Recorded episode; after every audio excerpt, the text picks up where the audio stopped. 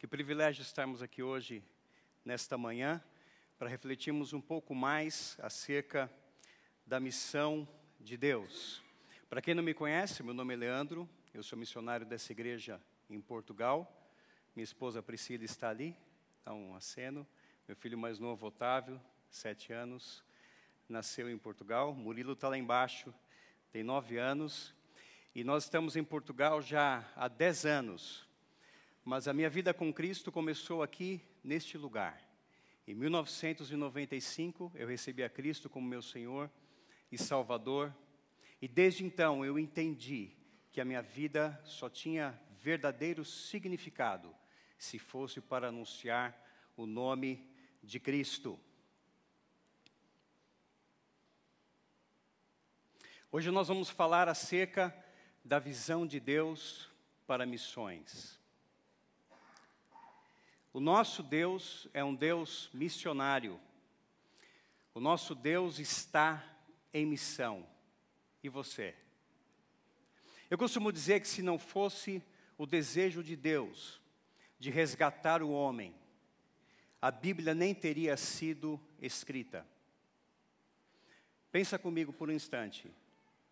Como nós conheceríamos a Deus se Deus não nos tivesse deixado esse livro?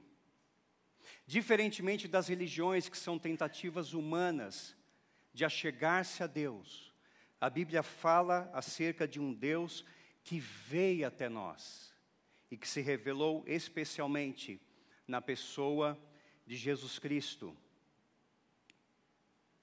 A Bíblia, como qualquer outro livro, tem uma introdução, um desenvolvimento, que é Deus se revelando ao mundo por meio do seu povo. Primeiro os judeus e depois a igreja. E a Bíblia também tem uma conclusão.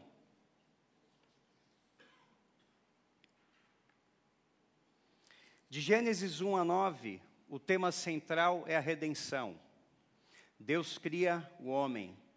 O pecado entra, há necessidade do derramamento de sangue a corrupção da humanidade. E Deus então envia o dilúvio. Destrói a todos, menos uma família.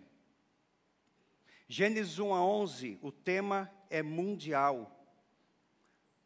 Não nós e eles, mas uma só língua, um só povo, uma só cultura.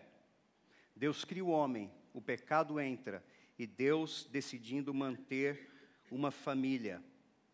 O orgulho surge de novo, entra Babel, e Deus os divide em línguas, espalha o povo pela terra.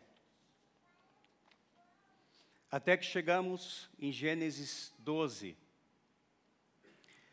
Deus chama um homem, então Abrão. O nome dele ainda não havia sido mudado. E Deus faz três promessas a este homem. Deus lhe promete uma terra, uma nação, um nome engrandecido. Mas a ênfase na aliança de Deus com então Abrão, Deus não havia mudado ainda o seu nome, está no em ti e no setu uma bênção. Deus diz: Abrão, em ti e na tua descendência todas as famílias da terra serão abençoadas. Deus chama um homem e diz: Abraão, seja uma bênção. Eu vou te abençoar. Eu vou te dar uma terra, uma nação, um nome. Mas por seu intermédio, todas as famílias da terra serão abençoadas. Missões modernas é algo relativamente recente, coisa de dois séculos. Mas a missão de Deus de resgatar o homem de toda a tribo, tribo, língua, povo e nação é muito antiga. E o plano de Deus de abençoar todas as famílias da terra é revelado nas alianças de Deus com Israel. As palavras de Deus a Abrão, se tu uma bênção, em ti serão abençoadas todas as famílias da terra essas palavras são repetidas quatro vezes no livro de Gênesis. Gênesis 18, 18, 22, 18, 26, 4 e 28, 14. Lembremos-nos que repetição na Bíblia é ênfase. E Deus está dizendo a este homem: Abraão, em ti e na tua descendência serão abençoadas todas as famílias da terra. É por nosso intermédio, pelo meu intermédio e pelo seu, que todas as famílias da terra serão abençoadas. A missão de Deus de resgatar todo homem do pecado é muito antiga. Não é algo exclusivo somente do Novo Testamento. O nosso Deus é um Deus que está em missão desde que o pecado entrou no mundo. Em nós e na nossa descendência também serão abençoadas todas as famílias da terra. E Deus vai se revelando e revelando esse plano ao homem no Antigo Testamento de várias maneiras. Como está projetado aí, Israel é espelho de Deus às nações. As outras nações olhariam para Israel, para este povo, e veriam a diferença que havia neles por causa do nome de Deus. Por volta do ano 1400 antes de Cristo, o povo sai do Egito, atravessa o mar, e Josué diz ao povo o seguinte: Porque o Senhor vosso Deus fez secar as águas do Jordão diante de vós, até que passasseis, como o Senhor vosso Deus fez ao mar vermelho, ao qual secou perante nós até que passamos. E acrescenta: para que todos os povos da terra conheçam que a mão do Senhor é forte, a fim de que temais ao Senhor, vosso Deus, todos os dias. E Deus vai se revelando por intermédio da nação de Israel e mostrando o seu caráter durante todo o Antigo Testamento, para que todos os povos da terra o conhecessem. E há vários exemplos no Antigo Testamento da ação de Deus a favor de Israel para testemunho às nações. Por volta do ano 1000 a.C., em 1 Samuel 17, Davi mata Golias. Está escrito no verso 46: E toda a terra saberá que há Deus em Israel. Por volta de 750 a.C., o profeta Jonas um judeu etnocêntrico, enviado a um povo estrangeiro e inimigo para abençoá-lo. No Novo Testamento, o apóstolo Paulo é o apóstolo aos gentios. Mas o desejo de Deus de abençoar as outras nações da terra, não somente Israel, é muito mais antigo. Você conhece a história? Deus chama Jonas e diz: Jonas, vai a Nínive proclama contra aquela grande cidade. E a mensagem era muito clara: daqui 40 dias Nínive será destruída. Jonas não quer, foge. Deus envia o grande peixe que o coloca de volta na praia de onde ele havia fugido. E ele rapidamente, Nínive demorava três dias para ser percorrida. E a impressão, a narrativa é de que Jonas quase que sai correndo e gritando: daqui 40 dias essa cidade será destruída. Ao final, ele faz uma enramada, uma coberturazinha de ramos e senta, provavelmente para ver a destruição desse povo inimigo. Sem dúvida que a vida, a vida de Jonas estava correndo perigo. 38 anos depois vem o cativeiro assírico que destrói a, a, o reino do norte, a nação do norte, conhecida como Israel. E ele fica então esperando para ver o que acontece e toda a cidade se arrepende, proclama jejum até os animais, e Deus então decide não destruir aquela cidade. O desejo de Deus de usar a nação de Israel no Antigo Testamento como espelho às outras nações vai se repetindo e se repetindo. Mas Deus queria muito mais.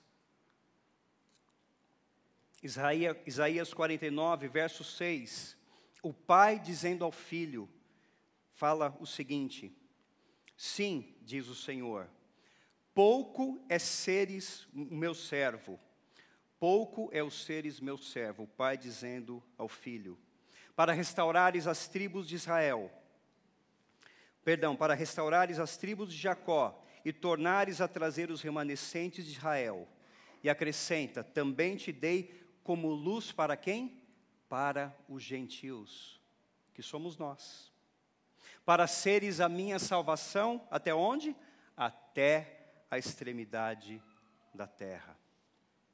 O nosso Deus é um Deus missionário. Mais um exemplo: Daniel é livrado da cova dos leões. E Dario escreve um decreto aos povos, nações e homens de todas as línguas que habitam em toda a terra. Para quê? Para que os homens tremam e temam perante o Deus de Israel. Israel é espelho de Deus às nações. A nossa vida só tem sentido se for para sermos espelho daquilo que o Senhor tem feito nas nossas vidas para todos os povos. E não somente para o teu vizinho. Luiz Antônio falou domingo passado, às vezes é o quarto ao lado, para o teu chefe, no seu local de trabalho. Eu queria parar um pouquinho e olhar com vocês o Salmo 67, que é um salmo missionário também. Eu queria que nós orássemos juntos os dois primeiros versículos que estarão projetados aí. A palavra do Senhor diz assim: vamos repetir? Seja Deus gracioso para conosco e nos abençoe e faça resplandecer sobre nós o rosto. O que significa isso? Por volta do ano mil, estamos em Israel como espelho de Deus às nações, ok? Por volta do ano mil, o salmista escreve esse salmo dizendo: Deus, seja gracioso para conosco, nos abençoe. Temos orado isso a cada dia. Temos pedido as bênçãos de Deus e Ele nos tem dado, não é assim? Faça resplandecer sobre nós o rosto. O que significa faça resplandecer sobre nós o rosto? O salmista está dizendo, Deus, porque as nossas obras são realizadas e serão realizadas em Ti, que o Senhor aprove aquilo que nós estamos fazendo. E o verso 2 diz: Para, vamos repetir, para que se conheça na terra o teu caminho e em todas as nações a tua salvação. O mesmo princípio do Salmo 67, aplicado na minha vida e na sua hoje. E o salmo continua: Louvem-te os povos, ó Deus, não somente Israel, louvem-te os povos todos Alegrem-se e exultem as gentes, pois julgas os povos com equidade e guias na terra as nações. Que todos os povos olhem o seu caráter e a maneira como o Senhor nos trata, a maneira como o Senhor nos julga, a maneira como o Senhor, por vezes, quando necessário, também nos disciplina para aproveitamento, para correção. Louvem-te os povos, ó Deus, louvem-te os povos todos. E aí ele diz: Olha só a bênção, a terra deu o seu fruto, e Deus, o nosso Deus, nos abençoa. Da mesma maneira, Deus tem nos dado vários frutos, o nosso trabalho, a nossa saúde, a nossa família, para a glória de Deus. Tudo que nós somos, temos e fazemos, vem das mãos de Deus. Abençoe-nos, Deus, e todos os confins da terra o temerão a terra deu o seu fruto. Fruto esse que o povo pediu. Deus, o Deus de Israel, os estava abençoando. E o salmista repete o mesmo princípio do verso 2 no verso 7. Abençoe-nos Deus. E o que? Todos os confins da terra o temerão.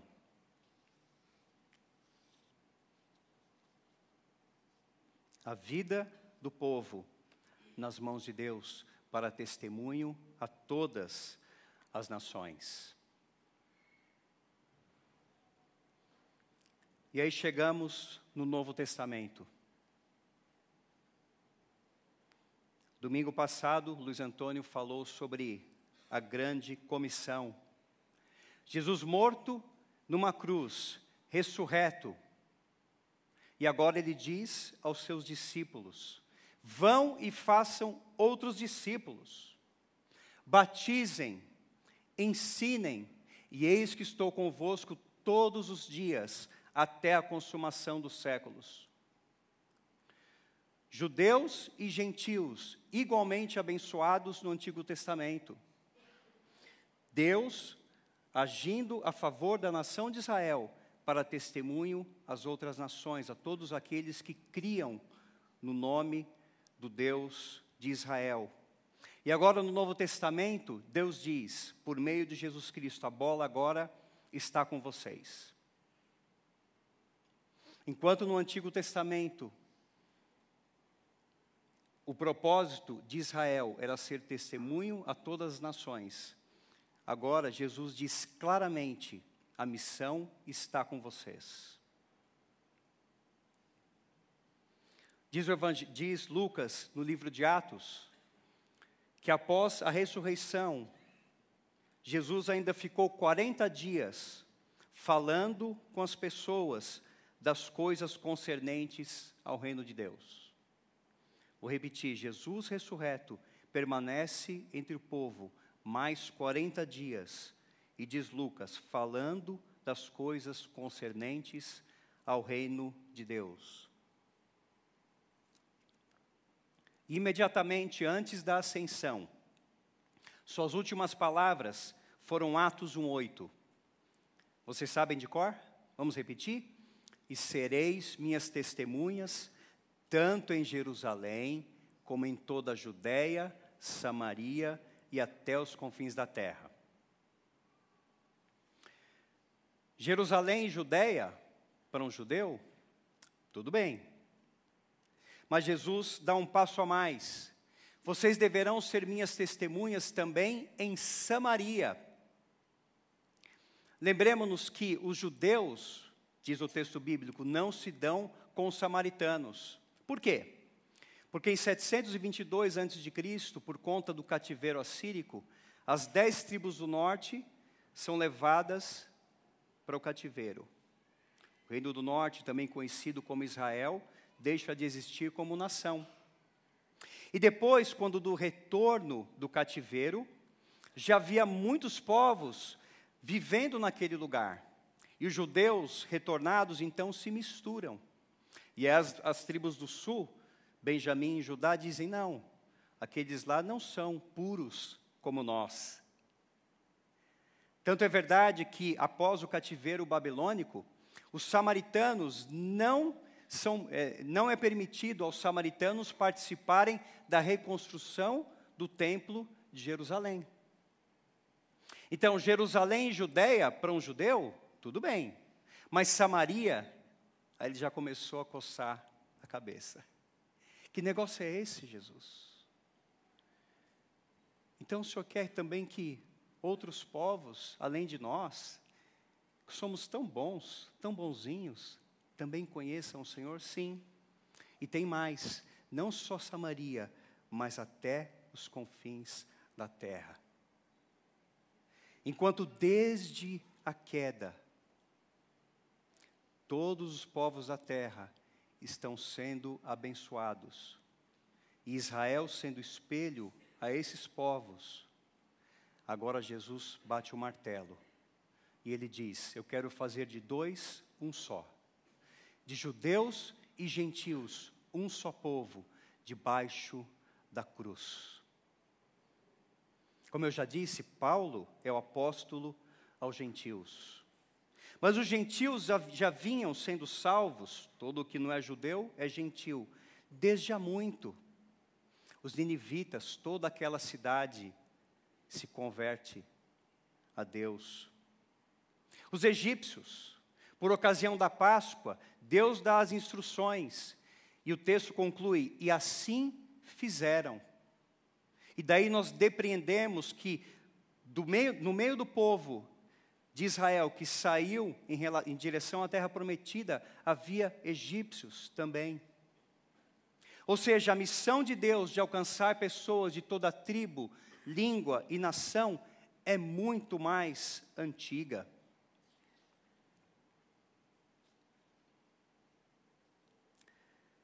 O apóstolo Paulo diz que Jesus comprou-nos com o seu sangue. 1 Coríntios 6,20 diz assim: Porque fostes comprados por preço. E Paulo acrescenta: Agora glorifiquem a Deus com o vosso corpo, com a vossa vida. Nós éramos escravos de Satanás, agora somos servos de Cristo. Para um pouquinho e pensa. Nós estávamos no mundo, estávamos perdidos.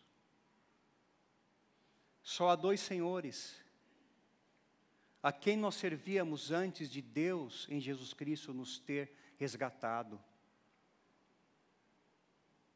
O apóstolo Paulo, quando ele usa o verbo comprados, significa que nós estávamos como se, se no mercado de escravos, e Jesus então paga o preço de sangue para nos resgatar daquele lugar, da morte, da servidão, do inferno. Jesus comprou-nos com o seu sangue. Muitas pessoas aceitam a salvação em Cristo, mas em relação ao senhorio,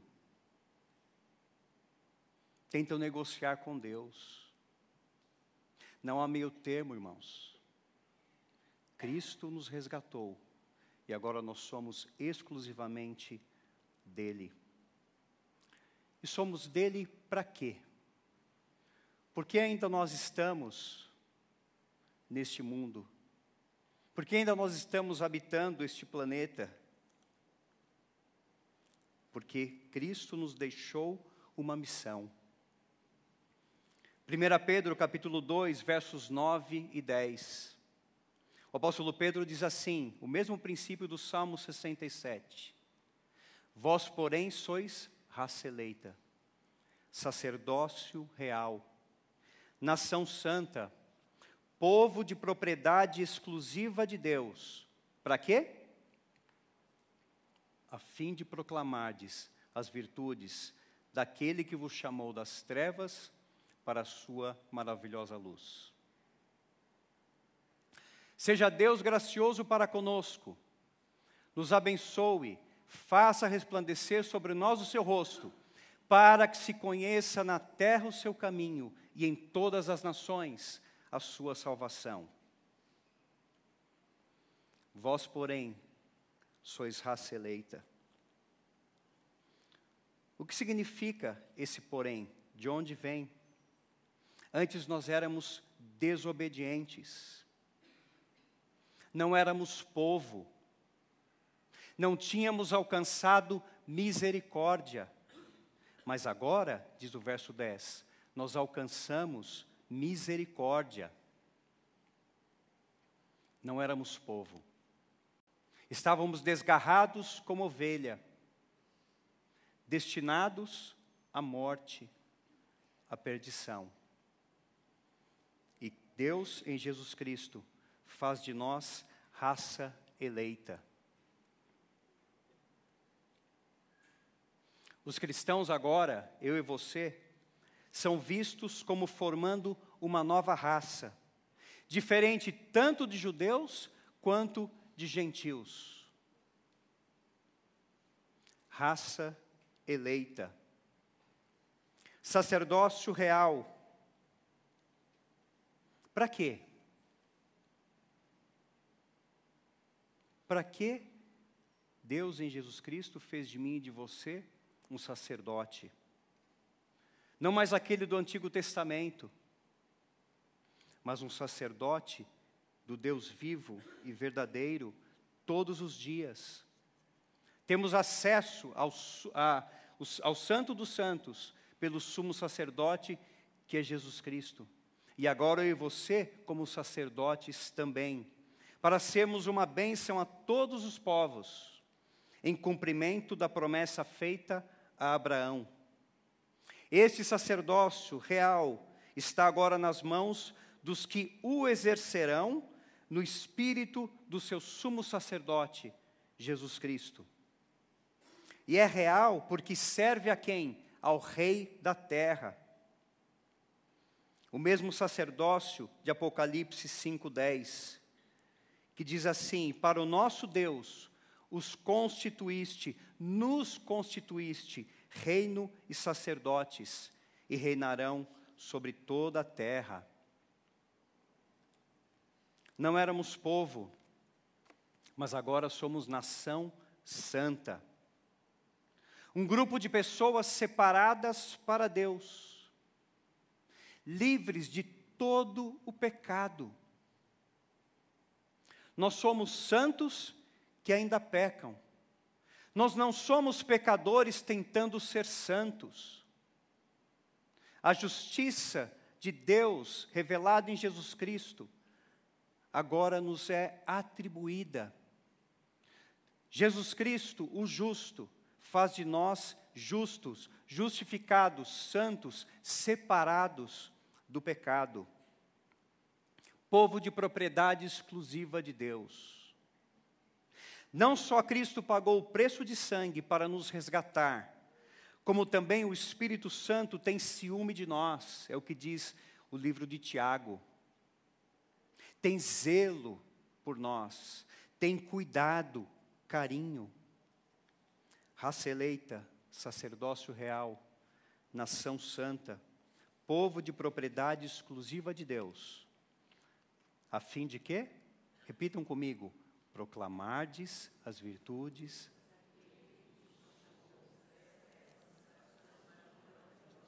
Amém. Queridos, hoje eu estou em Portugal. Mas o que eu faço lá, eu já fazia aqui. Hoje eu sou missionário em Portugal. Mas desde muito cedo eu entendi que a minha vida só tinha verdadeiro propósito sentido, significado, se fosse para proclamar o nome de Cristo. Deus deu a você dons, talentos, palavra, para testemunhar, para proclamar que Jesus Cristo te tirou das trevas para a sua maravilhosa luz. Eu sou pastor, ensino lá em Portugal, mas o que eu faço lá, de novo, eu já fazia aqui. Ensinava, pregava, testemunhava. Foi aqui neste lugar que eu conheci a Cristo e a partir daqui eu comecei a exercer o meu ministério. Lembro-me de uma vez, no ano de 2001, que eu saí de manhã muito cedinho, em jejum. Ah, eu era solteiro ainda, lá em São Paulo, com uma mochila nas costas e 1.500 folhetos, irmãos, falando acerca do amor de Deus. E sabe para onde eu fui? Para o metropolitano de São Paulo. Sim. É proibido, ok? Eu lá, com mochilinha nas costas, entregando o folheto. Você aceita um folheto? Deus te abençoe. Aceita? Não? Deus te abençoe. Deus te abençoe. Deus te abençoe. O que eu faço em Portugal, eu fazia aqui. O que eu quero dizer com isso, irmãos? Que missões começa onde você está e termina onde Deus quiser. Naquela manhã, duas pessoas conversaram comigo. Uma recebeu a Cristo, outra se reconciliou. A primeira oportunidade que eu tive de ensinar numa classe de escola dominical foi neste lugar. Lá pelos idos de 1998, havia uma classe ali em cima, um livro do Christian Schwarz, chamado Teste dos Dons. E na época a pessoa que ministrava disse assim para mim, Leandro, domingo que vem eu não vou poder estar, não vou poder ministrar. Você pode dar aula por mim? Eu disse sim, eu posso. Todos têm o um livro, então todos vão ler o material. E aí eu abro então para discussão. Ele falou: não, você faz o seguinte: você prepara uma aula você ministra a aula e depois você abre para discussão. Irmãos, dons e talentos, desde o início da caminhada cristã, colocados a serviço do reino. Qual é o seu dom? Qual é a sua habilidade? O que Deus tem dado a você para você proclamar a todos os povos da terra, lá e a partir daqui, que Jesus Cristo também te salvou. John Bunyan disse o seguinte: na pregação não podia contentar-me sem ver o fruto do meu trabalho. Na pregação não podia contentar-me sem ver o fruto do meu trabalho. Eu quero ver portugueses salvos para Cristo. Portugal tem 1,5% de evangélicos, 1,5%. Apenas 0,5%, 0,5% são nativos. Povo não alcançado pelo Evangelho. E hoje eu estou lá. A nossa vida, irmãos, seja casamento, filhos, profissão, emprego, tudo deve ser para a glória de Deus, para que o nome de Cristo seja conhecido, proclamado, crido aqui e até os confins da terra. Você é raça eleita, sacerdócio real, nação santa, povo de propriedade exclusiva de Deus, a fim de proclamar as virtudes daquele que te chamou das trevas para a sua maravilhosa luz.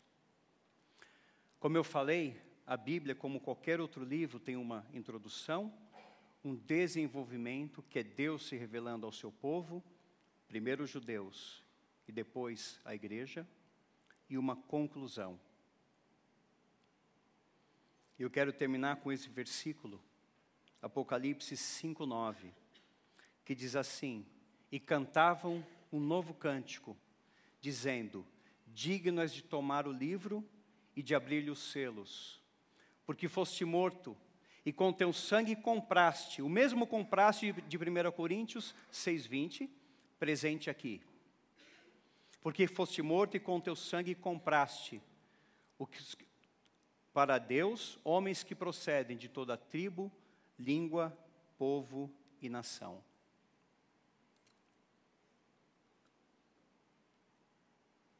Cantavam um cântico novo, dizendo: Vamos repetir? Digno és de tomar o livro e de abrir-lhe os selos, porque foste morto e com teu sangue compraste para Deus homens de toda a tribo, língua, povo e nação. Deus está em missão. O desejo de Deus de alcançar pessoas aqui, ali e mais longe. Deus em missão. O nosso Deus é um Deus missionário. E você? Você tomou para si esse privilégio e essa responsabilidade de anunciar que Cristo te comprou? Vamos orar?